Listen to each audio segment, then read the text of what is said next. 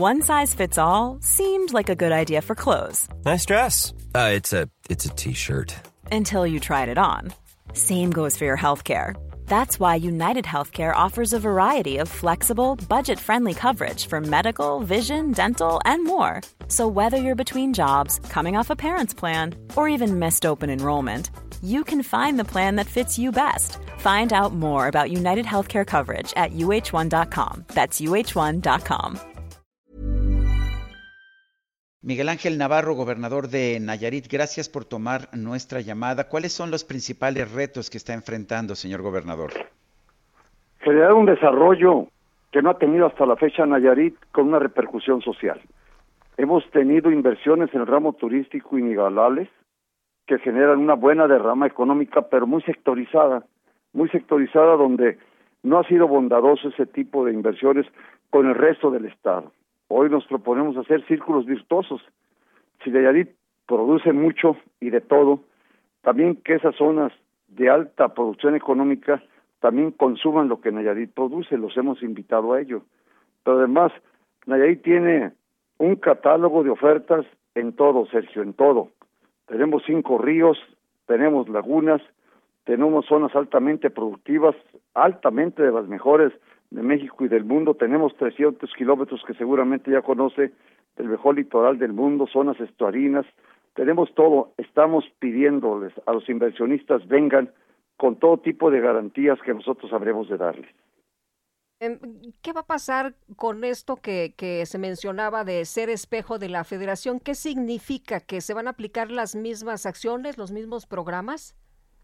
No, ser espejo es algunas reformas exclusivamente como el bajar los salarios, como el hecho de ir a la revocación de mandato, como el hecho de considerar la corrupción como un delito grave. E, esas son las medidas.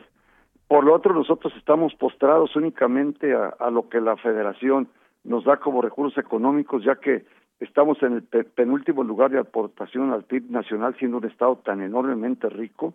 Me he atrevido a decirles que es el más rico del país, porque lo es, seguramente, y que tenemos que despertar ese, ese gigante dormido, porque hasta la fecha no hemos podido aprovechar las bondades de nuestro Estado. Las medidas que menciona, señor gobernador, son, pues parecen calcadas de las de Andrés Manuel López Obrador en el gobierno federal. ¿Él es el líder? ¿Él es el ejemplo a seguir? No, eh, yo tengo tres compromisos.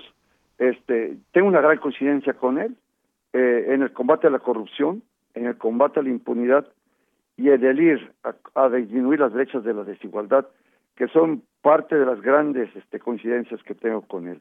En otro rubro, yo considero que el sector privado es enormemente necesario como generador de empleos, como generador de inversión, porque el dinero que da la federación para los estados ya no es suficiente eh, enormemente y se están generando deudas impagables también por parte de los estados que a final de cuentas son deudas del Estado Nacional que tenemos que prevenir hoy en día de manera urgente. Nosotros debemos prácticamente 10 mil billones de pesos como Estado, aparte de tener deudas en la universidad que llegan a los 4 mil billones de pesos prácticamente, deudas en los servicios de educación de mil billones de pesos y, y una serie de deudas que, que son graves si nosotros no reorganizamos, reordenamos y logramos parar cualquier tipo de desvío, Sergio.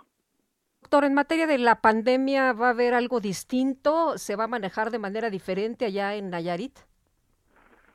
Precisamente el día de hoy tengo una reunión.